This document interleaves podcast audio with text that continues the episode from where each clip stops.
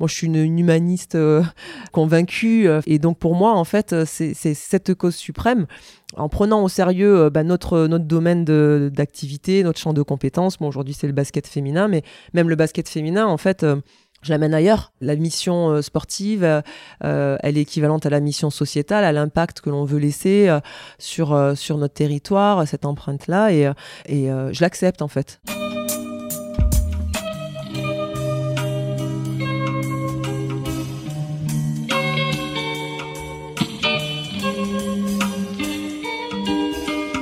Bienvenue à tous sur Et surtout la santé, votre podcast lyonnais qui décortique des sujets de santé avec des spécialistes avec des sportifs professionnels et parfois avec des patients aux histoires extraordinaires. Aujourd'hui, nous sommes avec Marie-Sophie Obama, qui est notre présidente à Lasvel Basket Féminin, pour parler de son parcours et les obstacles qu'elle a dû surmonter tout au long de sa carrière, notamment pour une raison dont elle n'avait jamais encore parlé publiquement, que vous découvrirez à la fin de l'épisode. Vous verrez, j'ai volontairement voulu organiser la discussion autour d'une période pendant laquelle Marie-Sophie jouait au basket car c'est tout simplement ce qui m'intéressait le plus. Il y a donc un gap entre la fin de sa carrière et aujourd'hui que nous avons peu abordé, mais que vous pouvez découvrir si vous êtes curieux dans plein d'autres interviews. Petite remarque, pour être transparent avec vous, ce podcast n'est pas sponsorisé par l'ASVEL ou d'autres organisations dont on parle dans l'épisode, c'est juste mon temps et mon énergie, ainsi que celle de Pauline qui est au montage de tous les épisodes, qui vous permet d'écouter cette conversation. Donc si vous voulez faire un geste en retour de ce qu'on vous partage, je vous invite à parler du podcast à vos amis et sur les réseaux sociaux. Et évidemment, vous pouvez aller mettre 5 étoiles si vous avez un iPhone dans l'application podcast. C'est ce qui m'aide le plus à diffuser le projet. Je vous invite également à venir supporter l'Asvel féminin au gymnase Mado Bonnet dans le 8e arrondissement de Lyon parce que c'est super sympa, vous verrez. En attendant, je vous souhaite une bonne écoute car on se retrouve tout de suite avec Marie-Sophie Obama.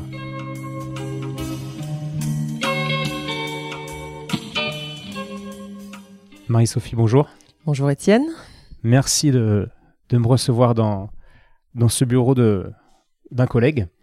Un, collègue, un prestigieux collègue, avec plaisir Étienne. Alors, normalement, je demande aux invités de se présenter euh, succinctement pour qu'on comprenne qui ils sont.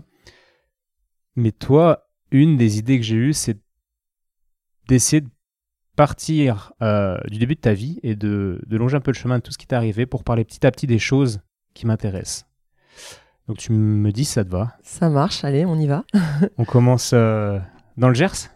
Oui, c'est presque là que tout a commencé, mais je suis née à Toulouse, mais euh, c'est vrai que j'ai, grandi dans le Gers. Donc, dans la mesure où je me souviendrai pas de mes premiers pas que j'ai fait à Toulouse, ça me va de, de commencer dans, dans, le Gers. Les souvenirs seront plus frais. Parfait. Alors commençons. Qu'est-ce qui se passe dans, dans le Gers? Dans le Gers, euh, déjà, c'est euh, euh, Hoche est la ville d'origine de, de, ma famille maternelle. donc, je, je, grandis là. J'arrive dans le Gers euh, après le départ de, de mon père pour, euh, pour l'Afrique, mes parents euh, sont rencontrés à Toulouse lors de, de, leurs études et, et mon, mon, père qui avait fui une dictature sanguinaire y est retourné une fois le, le dictateur déchu, nous laissant derrière dans la perspective de, de, le rejoindre un jour. Et donc ma mère est retournée auprès de, de ses parents pour démarrer, débuter sa, sa carrière d'avocate. Et, et, nous avons grandi euh, sous le même toit que, que mes, euh, que mes grands-parents euh, et proches aussi de, de, mes cousins, de, de, ma famille maternelle. Ok, donc ça c'est un contexte qui est important, je pense, pour les questions futures. Donc tu grandis dans une structure où ton père n'est plus là, où il y a ta mère, ta grand-mère et ton grand frère? Mon petit frère. Petit frère de 17 mois. Voilà, c'est ça. Presque jumeau. Ok, donc on reparlera sans doute de, de, ça plus tard. Tu arrive, on va passer assez vite sur cette enfance parce que je crois qu'on y reviendra, mais on va arriver assez vite jusqu'au moment où tu commences le basket, vers 14 ans, je crois. Un, petit peu plus tôt, euh, mais c'est vrai que, alors, on va dire que j'ai commencé sérieusement le basket à 13 ans, mais euh, j'étais une enfant hyper active et, euh, et je me suis essayée à plusieurs sports. ma mère, de toute façon, cherchait à m'épuiser clairement, donc elle m'a fait tester pas mal de sports. Euh, il y a eu le basket euh, que j'ai arrêté euh, un an un an et demi. Et puis après, j'y suis retournée pour ne plus jamais quitter la discipline. Tu, l'as quand même un peu quitté plus tard. On, va en reparler. À un moment donné, tu quittes. Ça, c'est un, épisode intéressant, mais on n'y est pas du tout.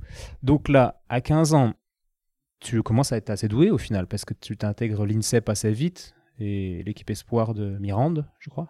Alors, euh, dans la chronologie, j'intègre euh, euh, ce qu'on appelait à l'époque la classe promo. C'est un sport-études dès la troisième à Mirande. À l'époque, Mirande, ça, ça, ne dit plus grand-chose à, personne, mais c'était un, un, club de, de, haut niveau, de très haut niveau féminin.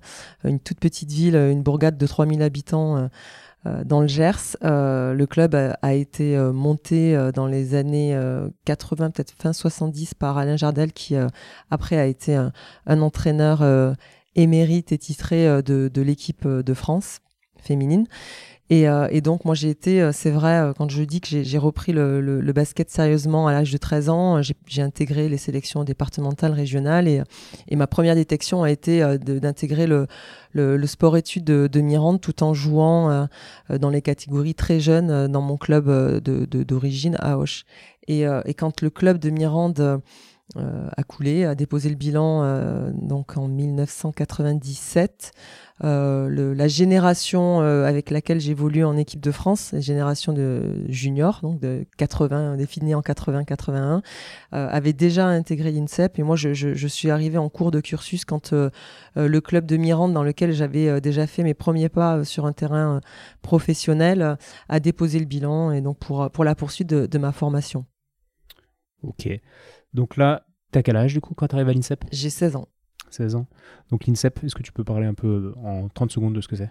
L'INSEP, euh, donc à l'époque, ça s'appelait l'Institut euh, national du sport et de l'éducation physique. Maintenant, on est sur euh, de la performance. Je sais plus exactement l'acronyme, enfin comment traduire l'acronyme, mais chaque fédération utilise cet outil de la manière la plus appropriée en fonction des objectifs qu'elle se fixe. Euh, pour les sports euh, dits professionnels euh, dont le basket fait partie, en général, c'est un, un, centre de développement fédéral pour les, les, les futurs talents et les, et les joueurs, joueuses qui vont figurer parmi les, les joueurs professionnels après dans les différents clubs en France. Et et donc moi, voilà, je, je, je suis arrivée, euh, euh quand on est basketteur, on intègre un, un, cursus euh, scolaire type lycée, ce qui n'est peut-être pas le cas pour des sports individuels olympiques comme le judo ou l'athlétisme, où on est en général à l'INSEP pour préparer les Olympiades. Parfait. Merci pour la mise en contexte. Donc là, tu restes combien d'années à l'INSEP? Donc je reste deux ans, comme le cursus classique c'est entre deux et trois ans, euh, et moi comme je l'ai intégré en, en, cours, comme je le disais, j'y suis resté deux ans. Ok. Donc deux années d'INSEP et ensuite tu signes à Bordeaux, je crois. Oui, c'est ça. Je signe à Bordeaux pour mon premier euh, club dit professionnel, mais à l'époque on n'était pas du tout euh, sur des niveaux de, professionnalisme et même de rémunération que, l'on peut connaître aujourd'hui. C'est peut-être ça qui fait que tu étudies en parallèle. Tu t'imagines pas encore vivre de, de ce métier-là, quoi mais en fait, euh, je, je m'imagine jamais vivre de ce métier-là. Euh, c'est particulier. Euh, je suis pas du tout issue d'un milieu euh, familial sportif. Euh, le, les études, l'école, c'est ce qui est ce qui est sérieux et ce qu'il est bon de, de continuer de toute façon. Donc, c'est vrai que la question ne s'est jamais posée. Euh, alors c'est vrai qu'on n'en vivait pas euh, forcément quand on sortait euh, de, des centres de formation à l'époque, il y a plus de 20 ans, donc je peux dire à l'époque. mais en plus, c'est vrai que par rapport à, moi, mon, contexte familial, bah, il était important de, de, poursuivre des études en parallèle. ce qui était très compliqué parce que dès mon premier club, j'ai eu la joie de, de jouer en, en, Coupe d'Europe et en Championnat de France, qui signifiait qui signifie toujours deux matchs par semaine. Et donc, c'était euh, compliqué de réussir à, concilier euh, les deux avec assiduité. Euh. voilà, donc ça, ça donnait lieu à des tiraillements où j'avais l'impression de ne pas être à fond dans mes études, mais de ne pas être complètement non plus complètement disponible pour, pour mon métier, en définitive, de basketteuse professionnelle. D'accord, donc ça c'est déjà intéressant parce qu'au final, tu avais le même rythme qu'une équipe classique bah, comme où les filles jouent sur deux tableaux, championnat de France et Coupe d'Europe. Et à côté, tu faisais donc des études par correspondance ou tu allais à la fac et tout? J'allais à la fac. Euh, j'ai commencé par une fac de droit. euh, un peu par hasard. Hein. Alors c'est vrai que ma mère euh, était avocate, elle exerçait toujours à l'époque. Donc est-ce que c'est ce qui m'a décidé à, suivre ce, cursus-là? Mais je ne sais pas. En fait, c'est ce qui me semblait le plus compatible avec avec la, pratique du sport de haut niveau. Mais je dois avouer qu'il euh, y avait bien des matins où il n'y avait pas de place sur le parking de la fac et je retournais me coucher pour être en forme pour mes deux entraînements euh, après euh, quotidien. Au, moins tu y allais puis voilà c'était pas que de ta faute il n'y avait pas de place quoi. Voilà c'est ça ils n'avaient pas ils avaient pas bien calibré le parking. Donc là tu recommanderais pas parce que ça c'est une question que je voulais te poser aussi quelqu'un qui s'entraîne deux fois par semaine ou, même quelqu'un une fille aujourd'hui qui joue en ligue par jour pardon et qui fait deux matchs par semaine ça paraît compliqué pour toi de faire des études après l'expérience que tu as eue en parallèle? Alors, euh, oui, ça nécessite une, grande organisation et une grosse détermination aussi, même si aujourd'hui on a quand même un petit peu plus les outils pour pouvoir faire les, deux en parallèle. Hein. Moi, je parle d'une époque où, euh, euh, Internet n'était pas encore bien développé, en tout cas démocratisé. donc forcément, le, distanciel n'existait pas. Et, euh, et, c'était, c'était compliqué quoi, de, de, de, de, pouvoir concilier les deux. Et, et ensuite, c'est vrai que euh, mais il m'a fallu beaucoup de temps pour en arriver à cette conclusion-là. Et, et même, euh, il a fallu attendre ma prise de fonction euh, ici à Lasvel euh, pour, me, pour réaliser, alors peut-être un petit peu avant, ouais, quand je suis sortie de, de, du monde du sport pour, pour voir à quoi ressemblait la vraie vie. Mais il m'a fallu quand même beaucoup de temps pour me rendre compte que le, la pratique du sport de haut niveau, le métier d'athlète de haut niveau était une formation en, elle-même. Euh, et, euh, euh, et, regretter peut-être que l'on soit trop dans la culpabilité par rapport à ça et dans une obsession de, savoir ce que l'on allait faire après, à quoi allait pouvoir ressembler la, reconversion post, post-carrière. Super intéressant, ça on, en reparlera aussi. On fait une petite dédicace au passage à, à l'EM Lyon qui propose un, petit parcours, comment dire, possible. Ils ont rendu possible un parcours d'études supérieures pour des gens. Ouais, une grande dédicace même, parce que c'est euh, euh, typiquement ce, ce, ce genre d'institution qui a compris, qui sait valoriser en fait ce savoir-être, toutes ces compétences que l'on acquiert au travers du sport de haut niveau, et, et faire ce lien, mais comme le, le fait aussi et le développe l'académie Tony Parker Adéquate Academy euh, euh, ici dans notre dans notre famille euh, ce, lien que l'on peut faire avec le monde professionnel plus classique plus plus traditionnel donc, donc voilà, c'est vrai qu'aujourd'hui, c'est quand même formidable et, et, je trouve que c'est tout le monde y gagne au final que ce lien soit fait quand même assez tôt dans, le, dans le, parcours de formation globale des, des athlètes. Ouais, on, y reviendra. Tu vois, là, j'encadrais euh, sport pro égale formation. On reviendra à cette, euh, cette idée-là euh, que je rejoins. Mais on va revenir avant ça à Bordeaux, où là, tu fais, tu fais tes trois années, donc tu fais des études à côté, c'est un peu compliqué. Tu arrives au bout de trois ans, désolé, hein, je résume un truc super court qui mérite peut-être pas d'être résumé, reprends-moi. Hein. Mais moi, je voulais en venir à, à l'opération de ta cheville, à ta blessure. J'aimerais bien que tu nous expliques ce qui se passe au niveau de ta cheville.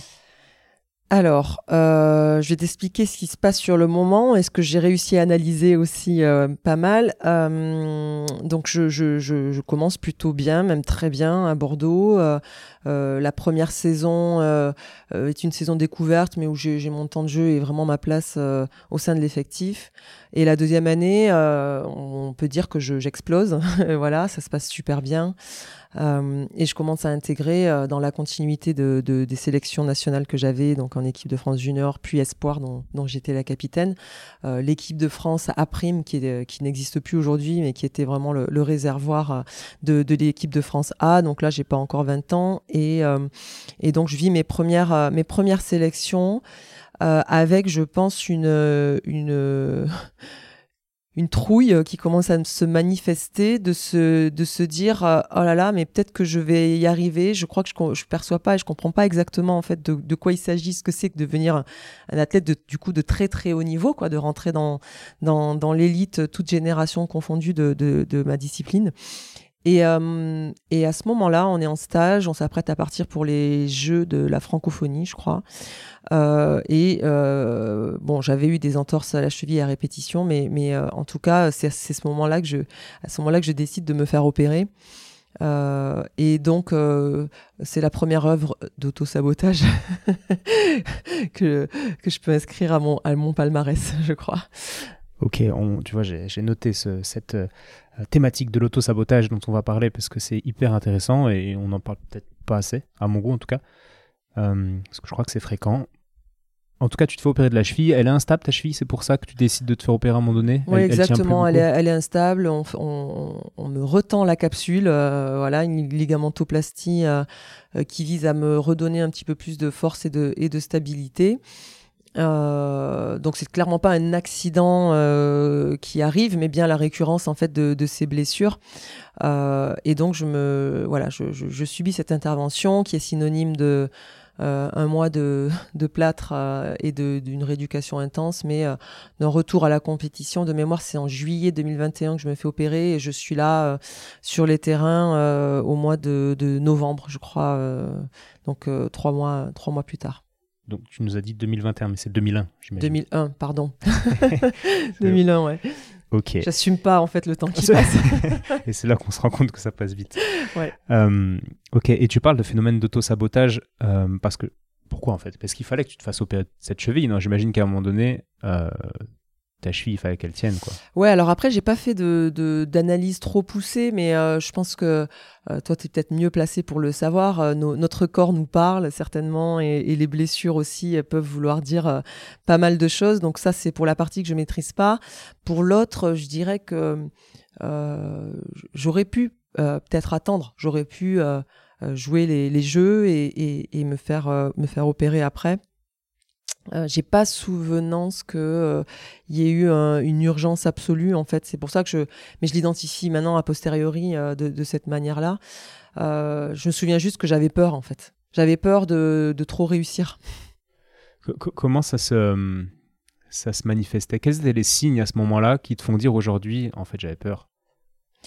Parce que je cogitais, parce que j'y vivais chaque entraînement euh, comme euh, une épreuve coup près, alors que c'était pas le cas, parce que je pense que j'avais pas conscience de euh, mon niveau par rapport aux autres, parce que j'avais peur du coup près aussi de de, de, la sélection. Hein. Quand on, intègre des stages, on, est en effectif élargi et puis de semaine en semaine ou de match en match, l'effectif se réduit pour ne finir par sélectionner que, que 12 joueuses en général.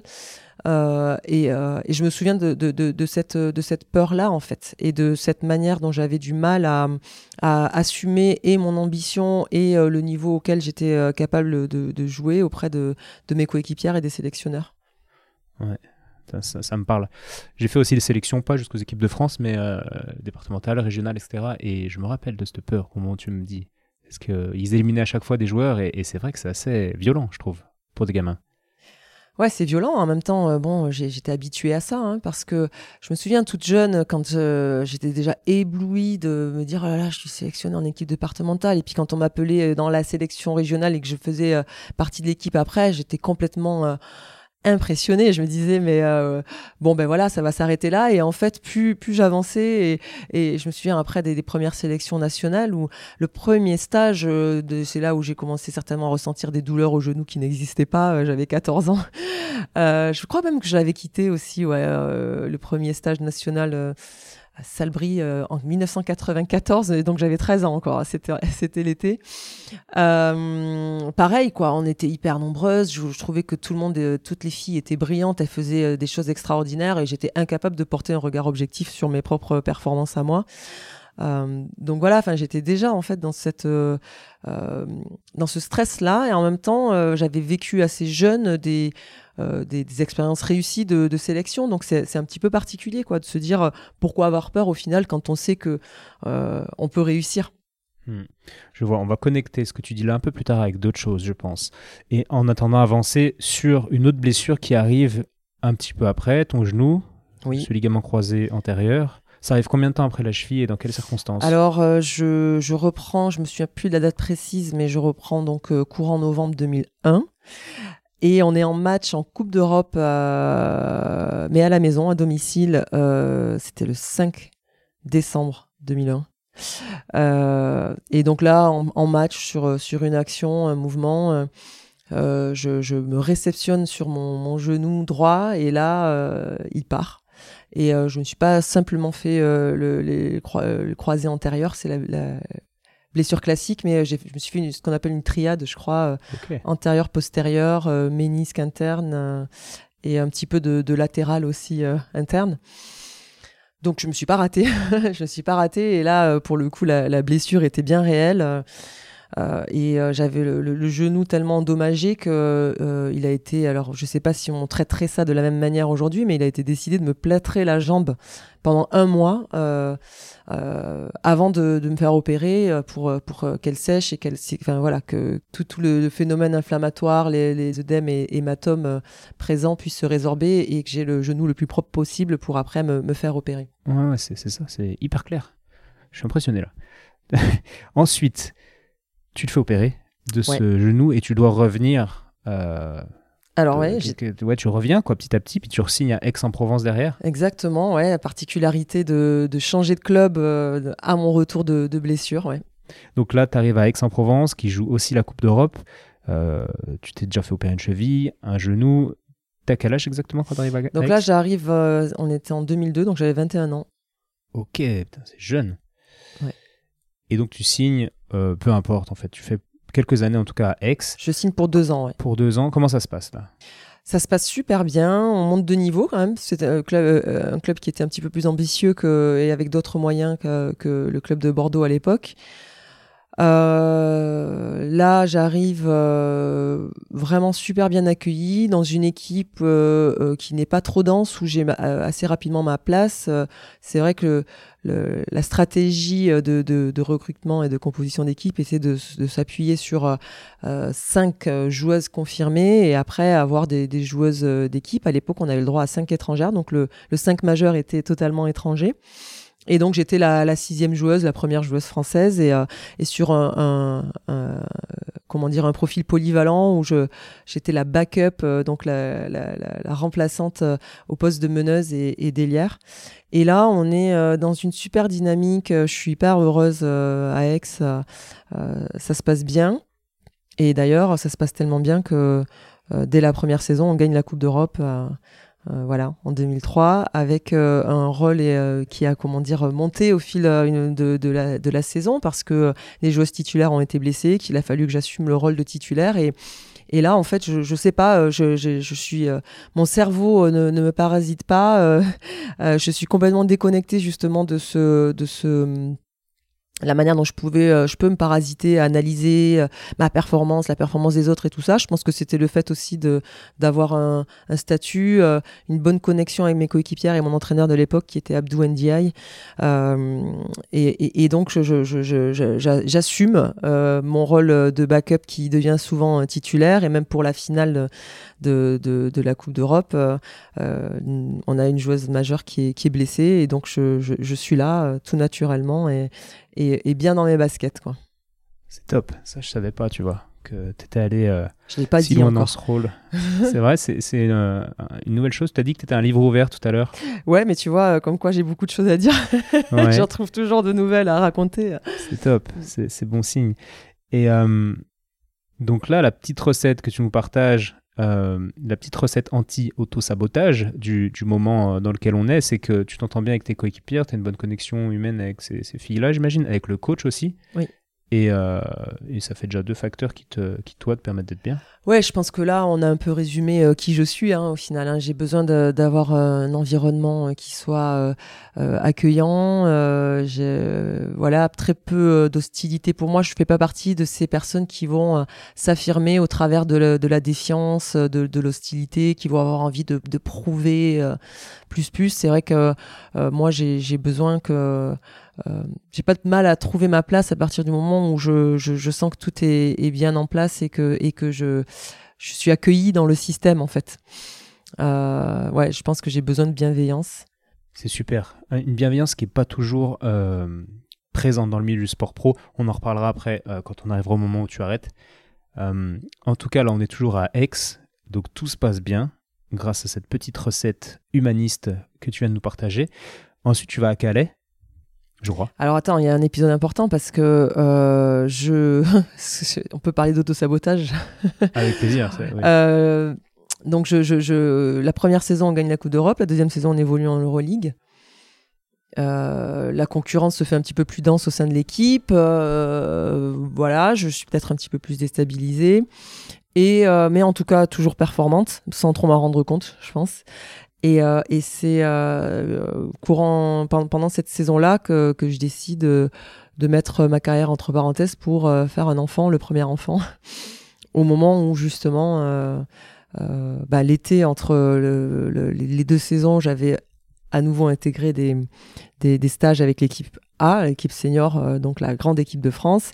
Euh, une douleur au pied qui fait que je termine pas mon stage et que je, je, je fuis euh, la première, enfin l'étape fatidique de, de la sélection. Une saison après, donc qui suit en Euroleague, qui se passe plutôt bien on accède au quart de finale. Euh, voilà, on est, on est dans une bonne dynamique, mais euh, pour autant, euh, j'annonce à mon agent euh, peu avant la fin de la, de la saison, euh, à l'occasion du tournoi, de feu tournoi de, de la fédération qui n'existe plus aujourd'hui, mais qui, qui opposait les quatre équipes euh, le top 4 en fait de, de, de, de la saison à l'issue de, de la saison euh, régulière. Euh, on était à Angers euh, et, euh, et, donc je annonce que l'année prochaine c'est pas la peine de renégocier mon contrat avec Aix-en-Provence ou d'en trouver un autre parce que je, je compte mettre un terme, enfin en tout cas mettre ma, ma, ma carrière entre parenthèses et faire un enfant. Et c'est assez rigolo parce que je dis ça avant le match et on, on, joue euh, contre Bourges qui, euh, qui était déjà euh, le, le, Bourges voilà qui occupait le haut de l'affiche encore plus à l'époque. Et là je fais un match de dingue où je crois que je fais 7 sur 7 à 3 points tout me réussit. C'était un truc de dingue. Le moindre tir rentré. Je crois qu'il y en a un qui est tenté à, à 2 mètres de la ligne et il avait fait switch. Donc, euh, donc voilà, et donc euh, bah, je, je, tombe bien enceinte à la fin de la saison, et donc je mets ma carrière entre parenthèses pour un an et, et donner naissance à mon premier enfant. Et, et à ce moment-là, quels sont euh, dans ta tête, tu sais, dans les dessins animés, des fois on a deux personnages quand tu dois prendre une décision. Bon, souvent c'est un petit diable et un petit euh, ange.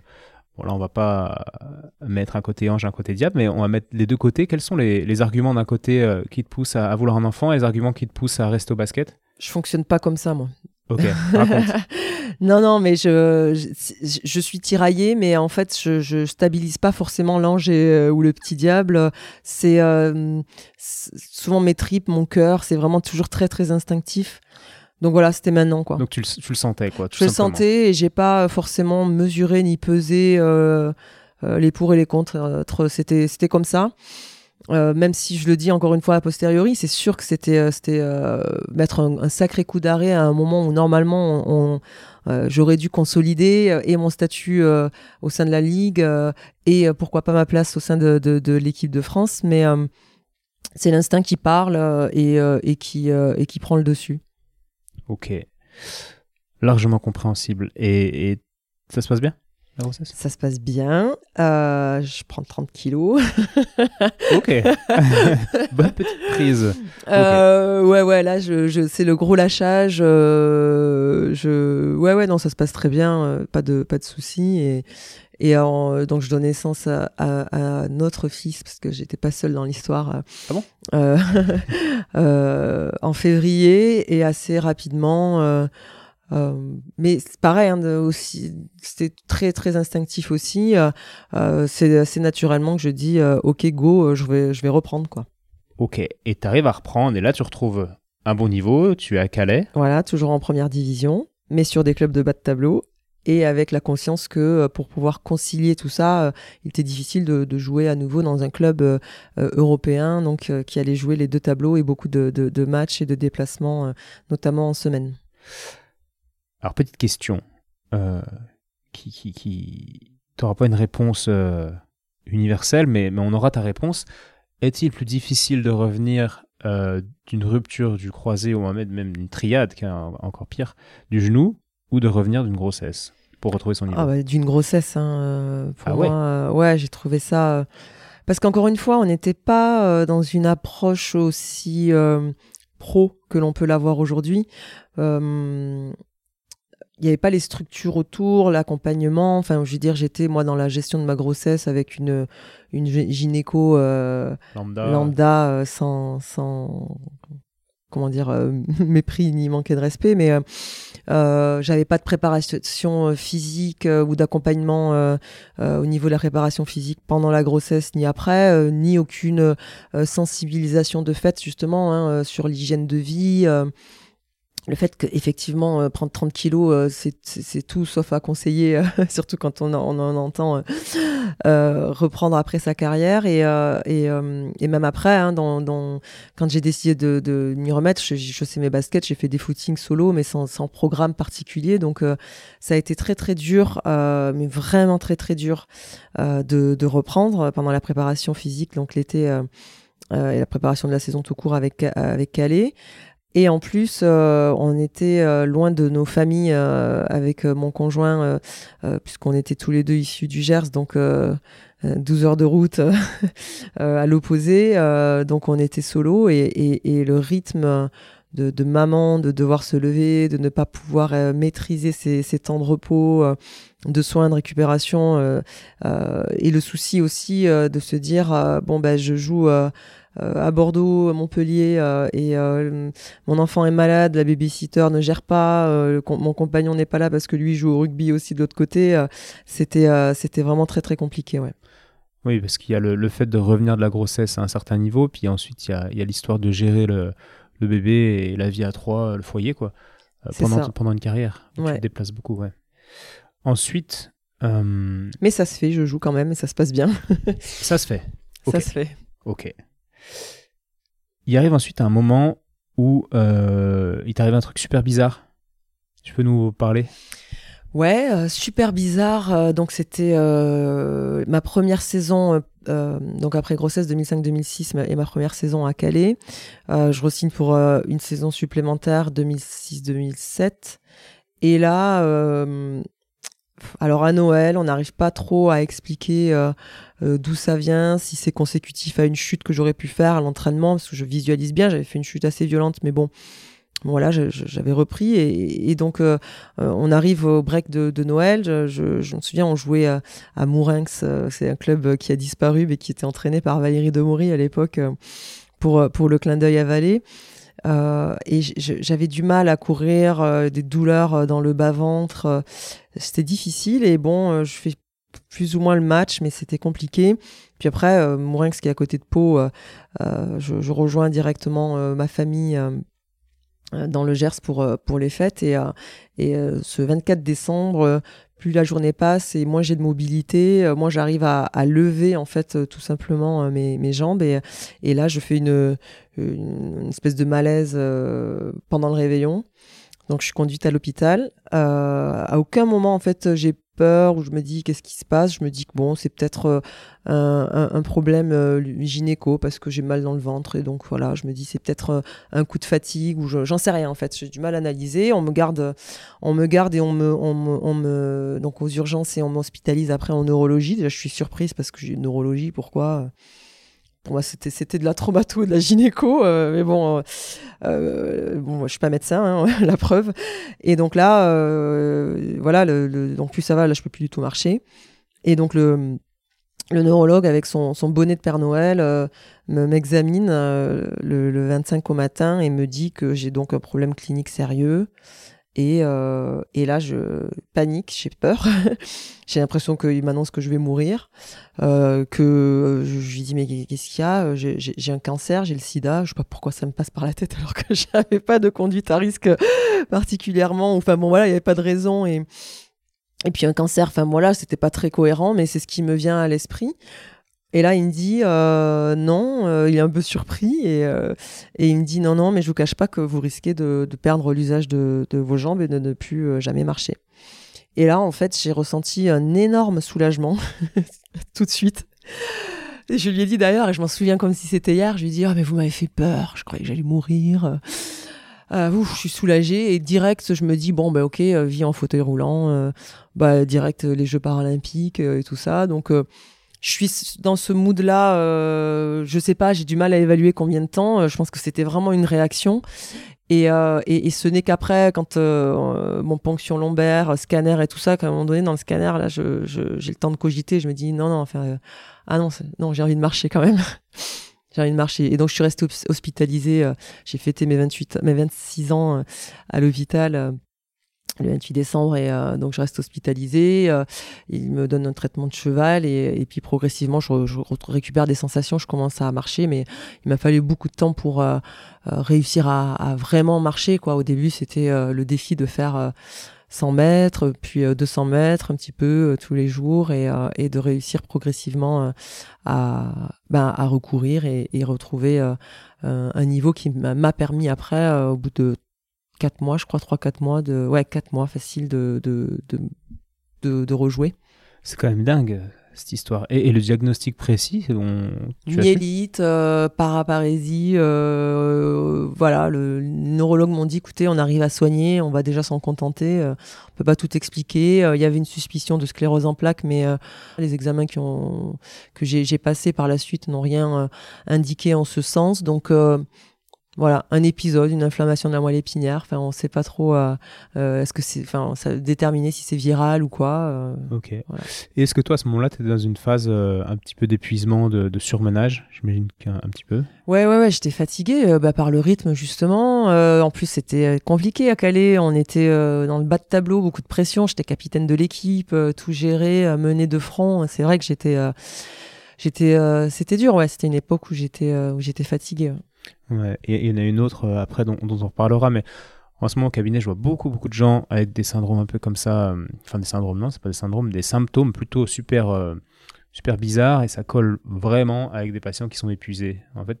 quand, le, cœur, quand le corps tend vers le, vers le surmenage, c'est assez imprévisible et impressionnant, je trouve, les symptômes qu'il exprime. On parlait tout à l'heure du langage du corps et c'est des symptômes qui sont vraiment peu compréhensibles si on n'a pas une vision global et si on prend pas du recul sur euh, ce que vit le patient quoi et si on est sur euh, ouais, sur le symptôme, en lui-même tel symptôme attends ça rentre pas dans cette case on n'y arrive pas quoi mhm. ok bah, c'était une parenthèse ensuite tu fais un deuxième bébé? Ouais, donc là, je, je, je reprends, j'arrive à, à, rejouer peut-être un ou deux matchs avant la fin de la saison. le club souhaite me conserver, je m'apprêtais à, à signer mon contrat. Je suis, on était le 1er mai 2007. Et puis là, euh, je ressentais euh, pareil des symptômes, fatigue, euh, deux trois trucs. Je me dis, d'un coup, je tilte. C'était le 1er mai, donc on était au repos, tranquille à la maison, et je fais, oh, je suis enceinte. Là, je tilte en fait. Je me dis, mais attends, la dernière fois que j'ai ressenti ça, c'était pour ma grossesse précédente. Je vais à la pharmacie de garde, je prends un test. il est sans appel. J'avais rendez-vous le lendemain avec mon mon président pour signer mon contrat, et là, ben, je prends voilà, je, je, je, ne me voyais pas faire euh, au club un enfant dans le dos, euh, signer un contrat euh, sachant que j'étais, j'allais être enceinte, enfin que j'étais enceinte, mais avec quand même le risque de, de que la grossesse ne, ne, ne, puisse être interrompue. Enfin, on n'en sait rien. Hein. Je venais juste de l'apprendre, mais bon voilà, j'ai décidé de, de l'annoncer. Et puis cette espèce de de grand écart là entre le moment où on croit qu'on va mourir et quatre mois après porter la vie. Euh, m'a fait euh, me dire non, c'est bon, en fait, c'est trop pour moi. je m'arrête et il est temps. Euh, j'étais jeune, j'avais 26 ans, mais il est temps de mettre un terme à ma, à ma carrière de basketteuse professionnelle. Ouais, T'as pas pensé à avorter du tout, tu t'es jamais dit. Non, mais c'est difficile parce que parce que j'ai l'âge, parce que j'ai un enfant, parce que ouais, c'est pas je porte aucun jugement hein, du tout sur ça, mais c'est vrai que ça n'a pas été une option envisageable pour moi. Mais je pense surtout parce que j'avais c'est ce stretch là quoi de, que la vie euh, reprenne ses droits quelque part euh, de tomber enceinte alors que c'était mais absolument pas calculé. Là encore une fois c'est une question d'instinct je, je, je, prends quoi. Je prends ce que la vie me donne. Et, de manière générale je prends ce que la vie me donne d'épreuves comme de, de, de, cadeaux. Belle philosophie. Et merci pour ces pour ces détails. C'est vraiment intéressant. Donc là c'est la fin de ta carrière et euh, tu parles, alors pour faire cette, interview, pour ceux qui écoutent, c'est vrai qu'on dirait que je te, je te connais vraiment bien. Je me suis inspiré de l'interview que tu as fait avec le magazine Soror, qui est un magazine que, que j'aime beaucoup, petite dédicace. Et dans ce magazine, tu dis euh, à un moment donné que tu n'avais pas la structure psychologique pour assurer ça. En parlant du, du, milieu du sport du haut niveau, je crois, je sais pas si ça te parle. Ouais, ouais, ouais. Ben en fait, euh, je pense que je l'ai expliquer de manière concrète, tu vois, par l'autosabotage et par euh, les événements euh, de la vie aussi qui font que j'étais sans cesse tiraillée. Je, euh, c'était beaucoup, beaucoup, beaucoup de pression. En fait, je mettais, je mettais, je pense, trop, trop d'enjeux. Euh, j'avais en plus, euh, mais maintenant je sais un peu plus pourquoi. Tu vois, il y, a des choses que je peux révéler aujourd'hui que j'ai jamais dites en plus. Mais je vais te révéler quelque chose que j'ai jamais dit et que j'ai découvert il y a à peine deux mois et qui explique beaucoup de choses sur mon, mon fonctionnement cognitif cérébral. mais je sais maintenant parce que j'ai fait des tests après avoir été fatiguée de moi-même encore il n'y a pas très longtemps et de me dire il y a des choses dans ma sensibilité, dans ma manière de percevoir la vie, euh, les épreuves, les événements euh, de manière euh, trop, enfin très extrapolée, de manière excessive parfois par rapport à, à, à, ce que intellectuellement même je pouvais euh, euh, analyser de ces événements-là, que se prennent trop de, trop de place, trop de dimensions. Et donc je sais maintenant, euh, après avoir fait les tests, que je, que je suis zèbre ou HPI. Enfin voilà, donc avec une pensée en, arborescence plus plus, une sensibilité au monde plus plus plus. Et en même temps, en faisant ce bilan-là, j'ai appris que j'étais dyspraxique. Et, euh, euh, donc pour ceux qui ne connaissent pas la dyspraxie, mais comme je le découvre, je suis pas une experte, mais euh, donc c'est un trouble 10, un trouble de la cognition qui fait que en fait il n'y a pas de continuité entre ce que l'on peut percevoir et le prolongement de son geste. Il n'y a pas de, je n'ai pas de repère spatio-visuel. Je, sais maintenant que mon, souci d'organisation, de, compartimenter les choses vient de ce handicap-là.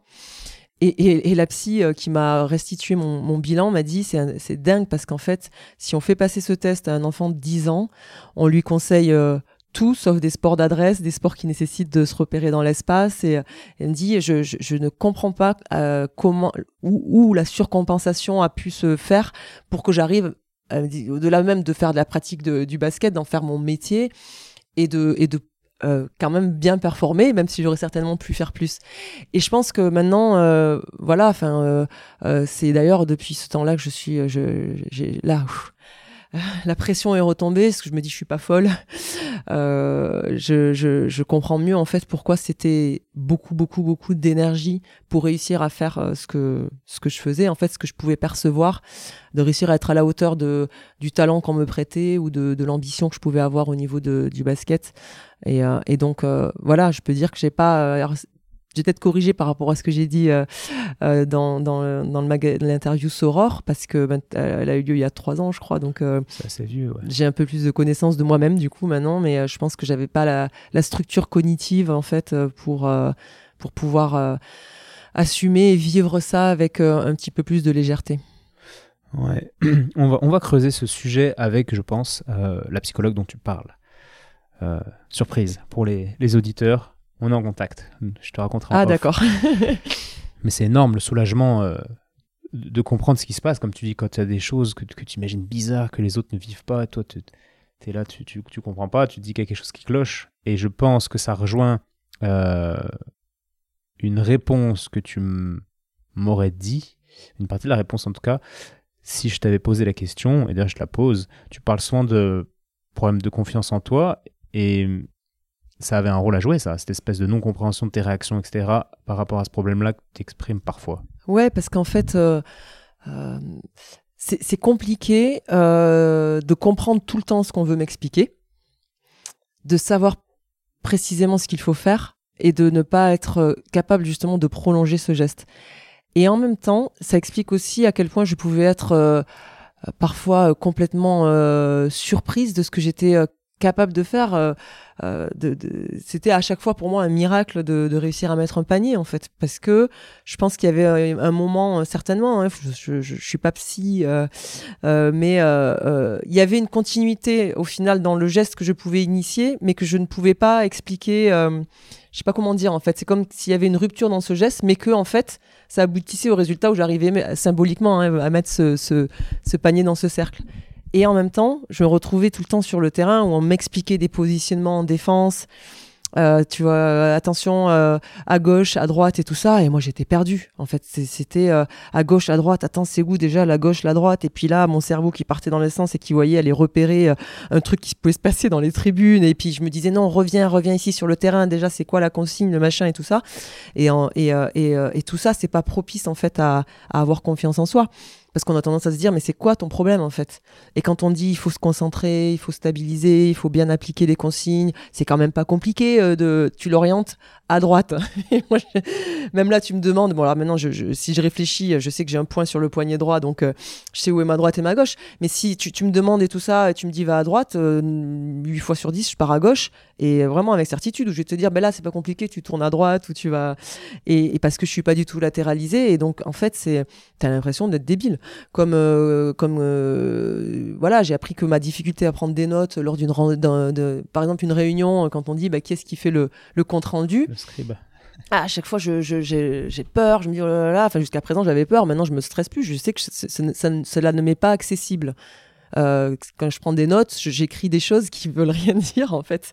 Et pourtant, j'essaie vraiment de restituer, mais quand je me relis derrière, je dis ouais, bon bref, bon, mais voilà. Mais quand je prépare des choses, euh, maintenant je, je, le sais et je, je, quand je prépare en binôme, euh, je dis bon ben, il faudra que toi tu fasses la restitution ou la prise de notes parce que moi je, je voilà, je j'en suis pas capable et je me déculpabilise.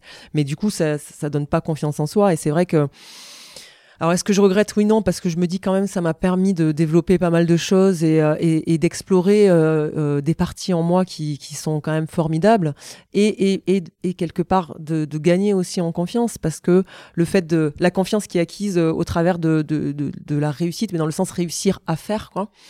Euh, mais en même temps, ça m'aurait permis forcément de ressentir moins de, culpabilité euh, dans, dans l'échec, dans les, dans, dans les obstacles, dans voilà la, la, la, difficulté que je pouvais avoir euh, parfois à, faire aboutir euh, les, les, choses, euh, mais dans leur ensemble, dans ma vie de tous les jours aussi. Quoi. Ouais, je vois bien, j'imagine bien à quel point ça a pu compliquer tout, tout, ton parcours. quelles étaient tes relations? Tu arrivais à avoir des relations non conflictuelles avec les coachs que tu devais énerver du coup? Ouais, bah alors ça, faudrait leur demander si je les énervais ou pas. Non, j'avais, j'ai toujours eu de très bons rapports avec les coachs mais parce qu'il y avait cette euh, quand même euh, je, je, je, pense que euh, maintenant c'est bon à 40 ans on peut faire part de ses qualités avec un peu moins de non mais je, je suis quelqu'un d'hyper empathique au contraire et j'ai une capacité à analyser et à comprendre les choses et donc je pense à à, à, à rendre à l'autre ce, ce qu'il attend euh, et puis en même temps, euh, comme j'ai besoin euh, de cet environnement bienveillant, de faire en sorte que les choses se passent bien, que chacun puisse être bien aussi dans les organisations, dans les systèmes et tout ça, ça fait que j'ai toujours eu plutôt des, bons rapports avec mes, entraîneurs. Et, quand, quand ils pouvaient me faire des reproches, si je le vivais comme euh, les vivais comme des parfois des, injustices ou un sentiment de pas être comprise, en tout cas, je me remettais d'abord moi en question avant de remettre les autres euh, et donc encore plus mon mon entraîneur. Je, suis toujours, euh, enfin, je suis quand même quelqu'un d'assez discipliné. J'aime pas m'imposer trop de strates de hiérarchie, mais mais quand les consignes sont là, on, fait quoi. Hmm. Je vois, c'est vraiment super intéressant. Mais je comprends plein de trucs sur toi parce qu'on se connaît. Pour ceux qui écoutent, on quand même on se, on connaît avec MS et c'est mon ostéo, entre autres. enfin, non, je, suis une de tes patientes, j'ai qu'un ostéo. Et euh, non, c'est super intéressant. Et du coup, j'avais noté une question où tu disais, je suis... mais ça explique un peu tout, en fait, les questions que je me posais sur toi. Euh, tu disais que tu étais quelqu'un, voilà, c'était beaucoup sur cette notion de confiance en toi euh, qui n'était pas toujours là. Mais ça, ça, se comprend bien avec ce que tu dis. Et j'allais te poser une question, parce que dans Soror, justement, il y a trois ans, tu expliquais que tu autorisais, tu t'autorisais de plus en plus à être toi-même. Euh, et, j'allais te demander quel était le process pour, pour vraiment t'autoriser à être toi-même. Quelles ont été les, les, étapes importantes dans cette, autorisation? C'est euh, déjà l'expérience, le fait d'éprouver les choses. Euh, j'ai cette chance-là d'accueillir aussi bien les, les épreuves que, que les moments de joie. Euh, et donc euh, d'être dans l'acceptation, mais ça je pense que ça me vient de ma mère en fait. Elle a une capacité à, accepter euh, l'inacceptable. Et, donc quand on accepte ça et qu'on l'intègre et, que l'on on, on, accepte quoi qu'il arrive de faire ce pas en avant, on a aussi, on se découvre soi-même. Donc ça permet de, bah, de gagner justement en, en confiance et en confiance en la vie. Et, euh, et, petit à petit aussi, bah, je me suis fait accompagner hein, à plusieurs euh, reprises dans, dans la vie, mais euh, petit à petit aussi, on se, on se déleste, quoi. On lâche, voilà, on lâche des choses derrière soi. Et, et, et, ce moment-là, donc où j'ai rejoint Tony dans son projet, c'était un moment où j'avais eu suffisamment d'épreuves, de rebonds, où j'avais pu m'extraire justement de ce milieu du, du, sport et me rendre compte de ce que je pouvais entre guillemets valoir et, comment je pouvais m'épanouir en dehors de, de cette de cette sphère-là tout ça faisait que j'avais euh, la maturité euh, euh, suffisante pour me dire maintenant, voilà, je dis nature peinture quoi. Sois toi-même et et puis je pense que encore une fois, c'était très instinctif, mais euh, euh, quand on essaie fort, fort, fort de travailler sur soi, de, de transformer, de euh, voilà, de, d'être une meilleure version de soi-même tous les jours, et qu'on voit bien que voilà, on y met beaucoup d'énergie et qu'il y a des moments où c'est pas que ça veut pas, moi c'est pas forcément conforme à ce que l'on attend. On se dit que bah après tout, on est comme ça et puis basta quoi. J'ai besoin de répit aussi de temps en temps, donc voilà. Ouais, je, je vois bien. Et je vais te citer euh, par rapport à cette fameuse interview où tu disais, en parlant du monde du sport professionnel, tu disais, je me sentais oppressé dans un système très formaté en tant que personne. Euh, tu disais aussi, quand on fait des sports collectifs, c'est difficile de faire exister une individualité au sein d'un groupe. Déjà, est-ce que tu valides ça? Est-ce que tu peux nous parler un tout petit peu sur cette, oui, cette idée? Je valide. Euh, je, maintenant, je sais que c'était ce moule-là qui n'était pas adapté à ma structure à moi, même si je pouvais euh, avoir des, des, de, bonnes prédispositions en tant qu'athlète ou voilà euh, technique. Euh, mais c'était ce moule-là qui était, qui nécessitait trop de, de, de euh, d'efforts d'adaptation euh, pour euh, pour moi. Et donc et, et, comme maintenant je sais que une des spécificités de la zébritude est d'être dans une pensée très très en, en, arborescence et, et, de tirer plein de fils et tout ça j'avais aussi cette curiosité et cette cette appétence pour voir ce qui se passait au-delà des, des, frontières et donc du coup ne pas être suffisamment focus et de de faire parfois aussi intellectuellement euh, peut-être un petit peu trop vite le tour de, de la question et, et, et de, de, me sentir euh, d'avoir besoin de me nourrir euh, un petit peu plus. Donc donc oui oui j'y souscris même si c'est c'est pas une généralité. Je pense que c'était propre à moi et, et je, je, reconnais j'identifie je trouve ça formidable. Je suis toujours admiratif des des, des, des, des joueuses ou des joueurs qui qui, qui arrivent à être focus et à se révéler en tant que personne au travers de cette de cette pratique là et, euh, et, du coup, euh, euh, alors c'est difficile. Alors, peut-être que d'exister en tant qu'individualité, j'espère, en tout cas, nous, on essaie au, quotidien de faire en sorte que ce soit de moins en moins vrai et de, considérer vraiment que le collectif reste quand même une somme d'individualité.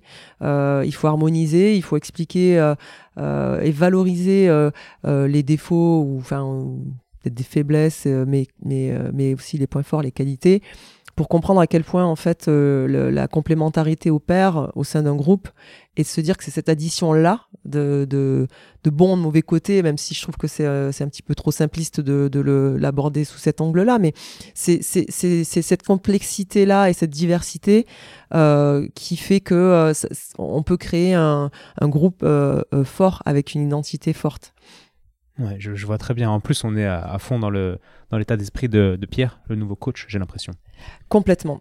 Et d'ailleurs, euh, que j'ai eu en équipe de France jeune, et c'est vrai que avec lui, euh, j'ai de super super souvenirs euh, de, de, de, de, justement de, de, de réussite, euh, mais d'épanouissement moi-même sur le dans la pratique de, de mon sport. Bon, j'avais 17 ans, c'était une équipe de France junior, mais mais c'était ça a été marquant et il a fait partie de, de ces personnes qui m'ont permis, je pense, de poursuivre le chemin un petit peu plus loin. Ouais. Moi, j'ai eu une bonne. Euh, on a eu quelques discussions. Très bonne connexion avec Pierre. Pour l'inviter à ton podcast. Ben, j'y pensais d'ailleurs. Invitation direct Pierre, réfléchis-y.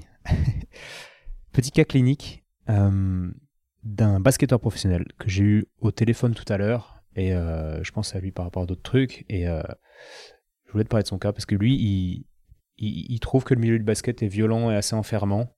Et il n'est pas épanoui dans un milieu aussi clos. Donc il, est pro, mais il a 26 ans, il, il se, comment dire, il se tâte à, arrêter. En tout cas, il, va expérimenter, il va faire du théâtre, il va faire d'autres trucs.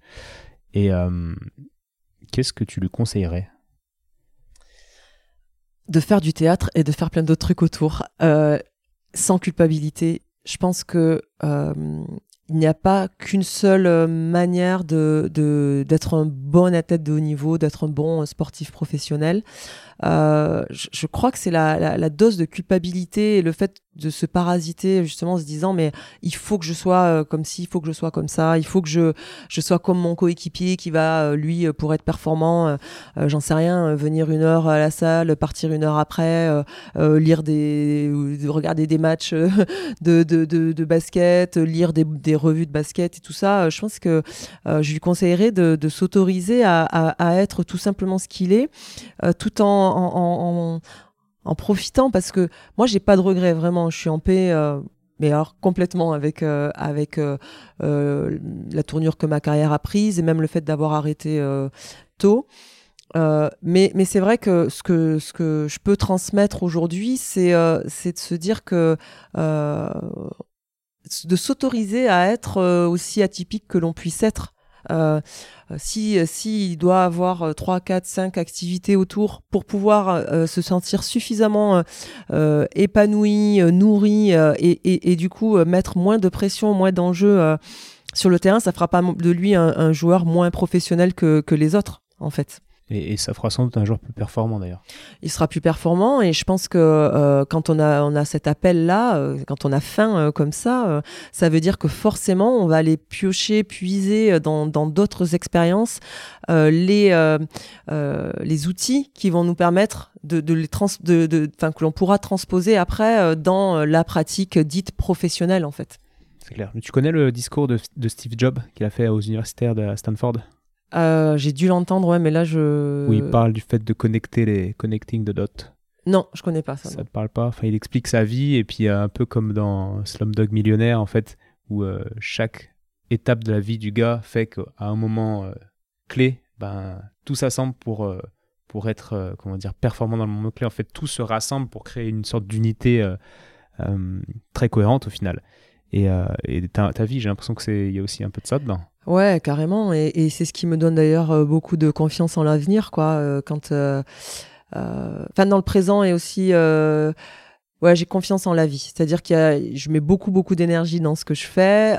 j'aime dans, dans les responsabilités qui sont les miennes aujourd'hui, où il faut manager. On est responsable quand même de de, salariés. Euh, il faut donner un cap, euh, que ce soit en termes d'objectifs sportifs ou en termes de développement en fait de, l'entreprise.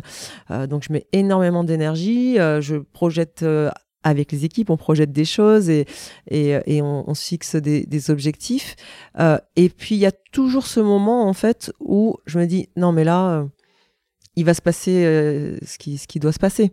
c'est, je m'en lave pas les mains, hein, mais j'accepte de me dire, on a fait le maximum, mais vraiment ce que l'on pouvait euh, faire. Et quand on pouvait faire, c'est physiquement ou même dans ce que l'on est capable euh, intellectuellement ou en termes d'énergie euh, de faire.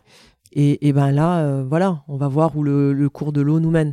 Mais, mais la leçon vraiment de, de tout ça, c'est que parce que bon, il y a des épreuves un petit peu plus intimes que je n'ai pas forcément détaillées, mais euh, de, toute façon, en fait, euh, euh, la vie nous mène là où elle doit nous mener. Mais je ne veux pas dire je crois au destin, et parce qu'en fait, c'est quand même être vraiment très actif dans ce dans ce, cursus. Mais moi, je visualise, toujours un, fleuve et, et, et, donc qui est, qui est sinueux. Euh, il y a parfois des rochers au milieu. Et, euh, et si on veut, on veut lutter et des, des courants parfois euh, inverses, enfin contraires. Et, donc si on veut lutter, ramer contre ces courants, et ben on risque de parfois se, se cracher contre contre un, un, rocher.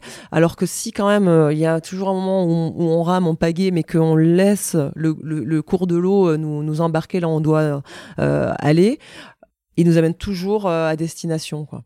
Et même si parfois on projette une destination et que au final au lieu de se retrouver en Amérique du Sud, on est en Finlande, j'en sais rien, mais au final ce qu'on sait pas c'est que notre épanouissement, notre réussite et notre source de, satisfaction, c'était en Finlande, même si on s'est préparé pour être en, Amérique du Sud. Ouais, je vois bien. très bonne métaphore de, de ces contre-courants dans la rivière, c'est très très parlant. Et euh, ah, c'est fou, mais en fait, ce, fait de cette idée de s'autoriser à, à, faire ce qui, nous appelle euh, du fond de nous, entre guillemets, c'est un conseil universel en fait. C'est parce que tu l'as donné euh, aux collègues, enfin à ce patient basketteur, mais en fait, moi, c'est un peu pareil. Là, je conseillerais aussi les, les ostéos. Il y, a, beaucoup d'ostéos qui me disent, bah, comment tu as fait, etc. en fait, moi, c'est pareil. Je me suis dit, à l'image de toi qui, dans un cadre de sport euh, professionnel, enfin, de d'équipe professionnelle, tu étais pas, avais d'autres euh, envies, tu avais envie de te nourrir d'autres choses. Ben, moi, j'ai vite travaillé euh, à la sortie de l'école et, être dans un bureau de 8h à 20h du lundi au vendredi, voire samedi, j'ai vite euh, senti les limites de, ce, de ce fonctionnement. Et du coup, j'ai testé plein de trucs et j'ai fait des conférences et, et, de la télé, puis des voyages, et puis plein de trucs. Quoi. Puis aujourd'hui, je fais des podcasts. Et en fait, toutes ces choses-là se connectent les unes entre les autres et font qu'aujourd'hui, ben, en fait, je suis, super bien. Quoi. Et équilibré dans plein de trucs qui se connectent les uns aux autres. Il n'y a, pas, a pas de moule unique, il n'y a pas de, de recette, euh, ni de, de, parcours de vie euh, qui se, qui se ressemblent, euh, qui peuvent se superposer à 100%. Hein. Et, et, et au contraire, c'est ça qui est formidable. Euh, quand on regarde à l'échelle de l'humanité ce que représente notre propre vie, même si c'est tout pour nous, mais à l'échelle de l'humanité, c'est rien. Je crois que c'est 7 minutes, la, la, vie de quelqu'un qui, qui vit jusqu'à 80 ans ou quoi. Donc on se rend compte qu'en fait, euh, ces, sept minutes-là, il faut que l'on arrive à apporter ce que, voilà, qu'on soit la meilleure version de soi-même, que l'on arrive à apporter ce que l'on a euh, d'unique. Parce que, qu'on le veuille ou non, nous sommes des êtres uniques, avec un fonctionnement qui nous est propre et forcément un parcours derrière euh, qui nous est propre.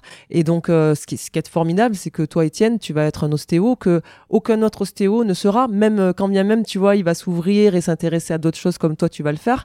Et tu seras pas non plus le même ostéo que, que que, la personne qui va s'épanouir dans un rythme plus traditionnel. Et c'est ça qui est formidable parce que, en fait, euh, euh, voilà, cette diversité-là qui va faire que l'ostéopathie va grandir, tu vois. Et euh, moi, je trouve que c'est, il faut toujours voir au-delà de soi-même la cause avec un grand C que, l'on, que l'on sert.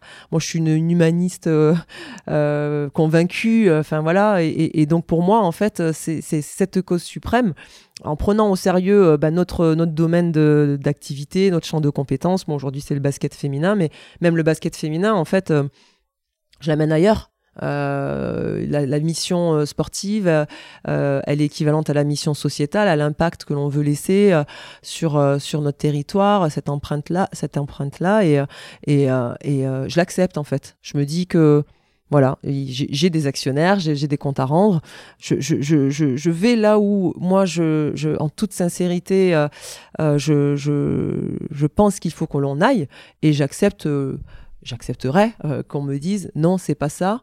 voilà, mais si on venait à me dire ça, encore une fois, je, je, vivrais pas ça comme euh, maintenant avec euh, du haut de mes 40 ans, euh, je suis hyper hyper hyper sage maintenant, mais je, je, je, pense que j'aurais ouais effectivement le le, le, la sagesse, en tout cas le recul nécessaire pour me dire ok, est-ce que je me retrouve dans la direction que l'on veut me donner euh, ou pas? Et si je pense que je suis la personne adéquate pour mener ce projet dans les directives qui me sont données, euh, j'y vais. Si je pense que je suis pas en phase, je suis pas en phase et c'est pas grave en fait. C'est grave pour personne parce que il y a plein de monde qui peut faire ce que je fais aussi. Hmm. C'est top, c'est top. Tu vois, on devait faire ce podcast. Euh, il y a quoi? Il y a déjà plus de deux ans. Ouais, c'est clair. on a bien fait de. Je t'ai posé trop de lapin. Mais ça, par exemple, tu vois, c'est un truc, euh, j'aurais pu me, me, sentir coupable à chaque fois de te dire oh là là, Étienne, oh là là. Mais je sais ce que tu attends, ce que tu, ce que tu as besoin de retirer, tu vois, de cette expérience-là de podcast. Et, et, et j'étais vraiment très tranquille avec le fait de me dire non, non, mais le podcast, il va sortir au moment où, où, où on sera prêt, en phase et où ça sera le, le bon moment, en fait, quoi. Tu vois, c'est euh, nos stress. Ouais, c'est top. Et ben voilà, je t'ai posé les questions, j'ai eu plein de réponses et je pense que ça va être très intéressant pour, euh, pour les gens et que ça va résonner et que ça va parler à beaucoup de gens, je crois. Bah écoute, j'espère. En tout cas, euh, j'ai euh, encore une fois fait mon livre ouvert. Je vous ai révélé certainement trop de choses. Je vais me dire après, oh là là, non, t'es allé trop loin. Mais en tout cas, non, non, je le fais encore une fois sans enjeu personnel et parce que je pense que il faut qu'on partage et qu'on se nourrisse des expériences des uns des autres et, et voilà. Donc, euh, je, sais que c'était le cas pour tes précédents euh, euh, podcasts et que ça sera pour les, podcasts à venir. Et, j'apporte ma petite contribution à, tout ça avec beaucoup de, de plaisir. C'est top. Merci beaucoup, MS. Et puis, à très bientôt, peut-être pas sur le podcast, mais dans la vraie vie. À bientôt.